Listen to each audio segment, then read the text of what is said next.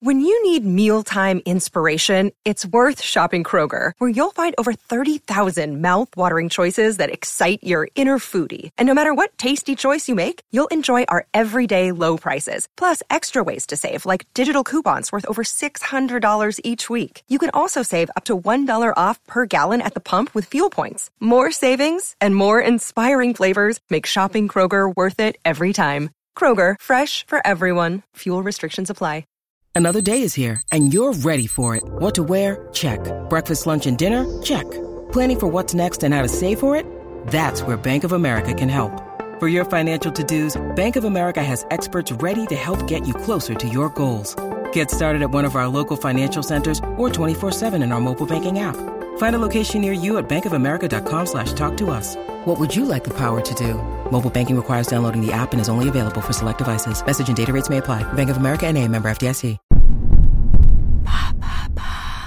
Comment les Looney Tunes ont rendu Disney jaloux Merci d'avoir posé la question.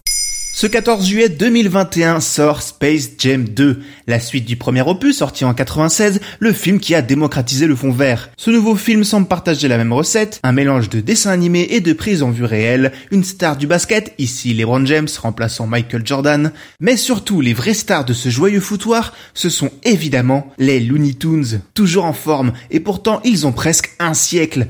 Comment sont-ils arrivés là? On en parle tout de suite. Et comment sont nés les Looney Tunes? Fin des années 1920, s'il y a quelque chose qui épate tout le monde, c'est bien les Siley Symphonies, les courts-métrages animés de Walt Disney inspirés de contes comme celui des Trois Petits Cochons. Le public en raffole, et en face, chez Warner, on voudrait bien faire la même chose. Alors ils lancent leur propre série de courts-métrages musicaux en achetant des dessins animés à deux anciens du studio Disney. Ben tiens, et parce qu'on a peur de rien, on va les appeler les Mary's Melodies. Le but, promouvoir leur catalogue musical. Les débuts ne sont pas incroyables, mais se passent bien, jusqu'à ce que les deux animateurs réclament un peu plus de budget à Léon Scherzinger, le producteur de Warner. Celui-ci répond non merci et les deux animateurs tracent leur route. Un mal pour un bien.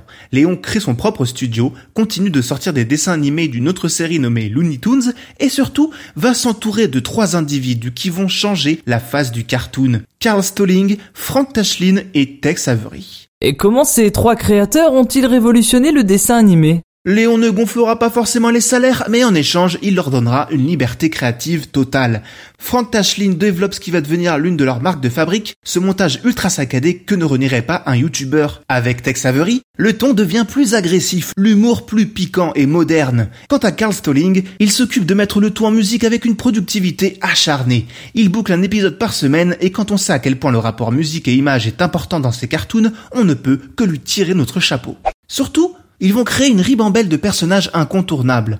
La première véritable star est née en 1935. C'est Porky Pig. Tout va bien pour lui tant qu'il vit ses premières aventures solo. Mais collez-lui dans les basques le canard le plus vénère de la Terre et il n'y en a plus que pour Daffy.